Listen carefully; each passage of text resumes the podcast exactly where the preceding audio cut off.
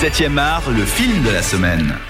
On vous, en parlait à l'instant en compagnie de Robin et Patrick. Ma vie de courgette, c'est sorti hier en salle, réalisé par un Valaisan, Claude Barras, tiens, qui raconte la vie de ce euh, jeune enfant euh, orphelin, courgette, tiens, qui va se retrouver dans un foyer avec euh, ses amis, notamment Simon le Caïd et puis Camille, son amoureuse. Et puis il va s'amouracher également d'un flic, en fait, le policier qui va le recueillir suite au décès de sa maman, et puis qui va se comporter bah, assez bien avec lui en fait. Euh, il va y avoir vraiment cette, complicité entre les deux qui va évoluer petit à petit. On va pas tout dévoiler du film quand même, mais je trouve que ça c'est aussi une énorme force du film, ce personnage-là. Euh, D'ailleurs que euh, en parlant avec le réalisateur et, la scénariste Céline Sciamma, euh, qui disait qu'ils avaient étoffé un petit peu le personnage qui était à la base dans le roman, mais ils avaient rajouté justement cette dimension et cette ambiguïté entre parents-enfants un petit peu. Ouais, et puis du coup, bah, de nouveau, on a un personnage, euh, voilà, c'est un flic, mais c'est pas vraiment un flic, c'est un gars. Voilà, qui est dans sa vie, qui a, qui, a, qui a son histoire aussi, et puis qui est plutôt sur, euh, sur, euh, voilà, c'est un- c'est un bon mec, quoi. Il est là, il, il, il voit ce qui se passe et il est pas, c'est pas un gros con, euh, méchant, euh, bêtement, etc. Comme ça. Et puis on, on, on touche de nouveau autre chose. Voilà, on disait les rapports se construisent sur, euh, sur l'humanisme, sur les choses comme ça. Le, le film, il est aussi très touchant parce qu'il prend une dimension humaniste très forte Ouais. parce qu'il y a une question de, de protection de l'enfance, de ces choses-là, quoi, et puis de, de, de- du fait d'être bon avec les autres, Tout à quoi. fait. Et, et ça, c'est euh, c'est cool. Ouais.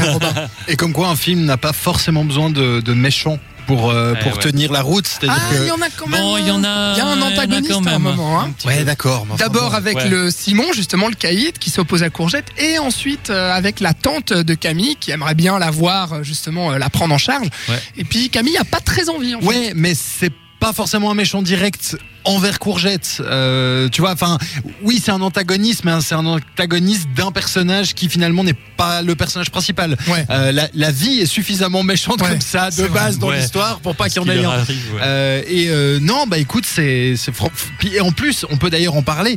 L'animation, l'animation, Bah j'allais y qui, venir. franchement est complètement incroyable. Euh, tu l'as dit en stop motion. Euh, Alors stop motion pour euh, nos auditeurs. bah en fait c'est donc des petites des petites figurines bon qui n'étaient pas très petites finalement qui faisaient plus euh, 30 cm à peu près et euh, en fait à, à- à chaque plan bah, ils doivent les avancer un membre après l'autre donc ils font d'abord avancer le bras ils font avancer l'autre bras ils font avancer l'autre jambe C'est et des photos en fait. c'est exactement ça, c'est une succession de photos pour pour faire avancer tous ces personnages et ben on a on a les deux pu discuter avec le réalisateur qui moi m'a dit ben voilà on faisait 4 4 secondes effectives par jour. Ouais. Tu vois, t'arrives Ouais, le matin au boulot, tu sors du boulot, t'as avancé de 4 secondes ton film. Ouais, ouais. Donc euh, on peut comprendre que que ça a duré 10 ans pour le faire. Et c'est euh, c'est étonnant, je sais pas si vous avez vu, il a, il a les boîtes de bouche Oui. pour euh, les personnages avec les différents sons, les Pour les faire parler. S'il faut un haut, ben c'est ça, etc. Ouais, et tout. ouais.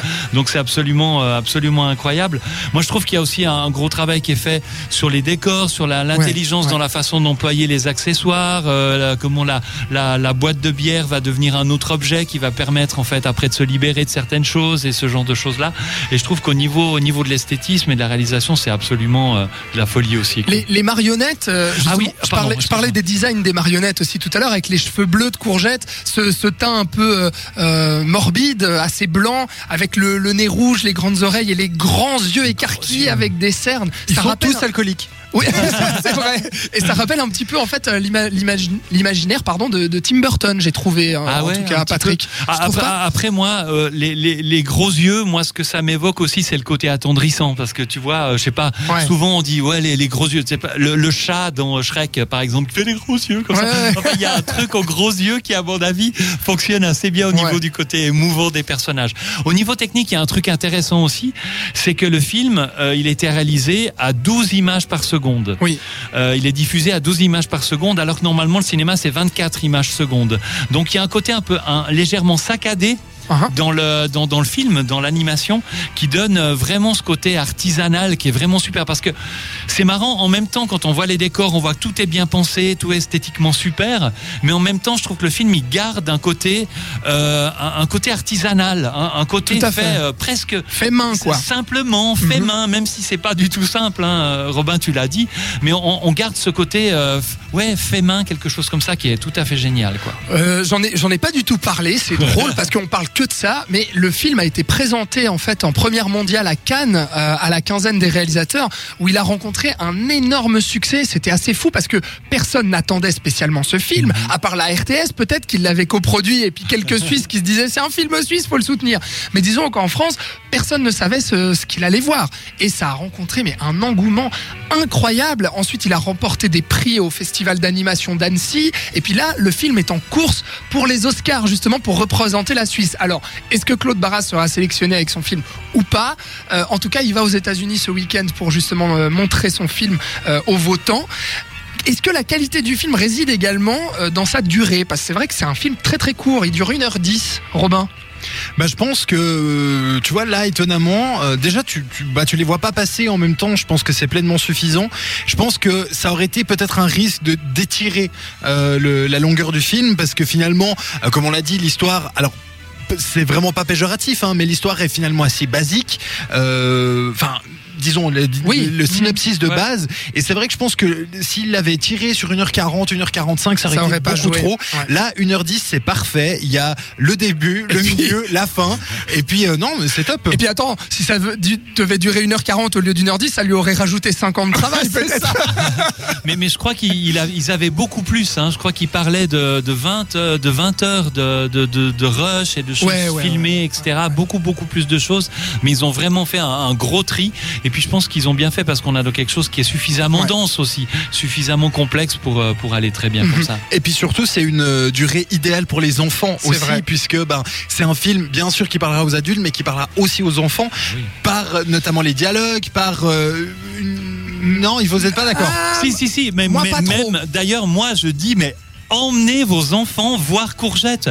Parce que, attends, pour une fois, on a un film d'animation, Non, qui, mais est- oui. un film de qualité qui va faire Oui. réfléchir un peu Tout les enfants. fait, parce qu'aller voir les, les, les, les, les petits, trolls. euh, voilà, les petits trucs américains rose bonbon qui, qui font caca des, des cupcakes. Bon, il y ça avait va un vice- y avait vice Mais- versa Non, quand mais même, je, hein. je Mais- veux dire, voilà. Mais, mais c'est quand même, c'est quand même assez adulte, Alors, je trouve, dans le trait. Alors, paradoxalement, parce qu'on disait qu'il y avait des dialogues qui étaient très enfantins, je trouve que le sujet quand même est très adulte et je suis pas certain que les enfants vont vraiment comprendre en fait ce qu'ils voient et, et peut-être être captivés par ça. Mais, après, moi, j'encourage euh, les adultes à amener leurs enfants parce que c'est un film qu'il faut tester avec Mais ces ça, gamins. ça peut Exactement. être une porte d'entrée sur une discussion Exactement, par c'est après. C'est vrai, c'est à rien à d'envoyer votre fils euh, ou votre C'est fille à euh, un mercredi après-midi. euh, Va voir Courgette, euh, ça te fera euh, sortir. Euh, non, faut aller avec, faut en parler après, et puis ça peut amener des discussions Et- familiales. Et il y a certainement des enfants qui se retrouvent confrontés à des situations de tension avec des camarades ou ce genre de choses qui vont pouvoir en parler, comme tu dis, une porte ouverte aux discussions.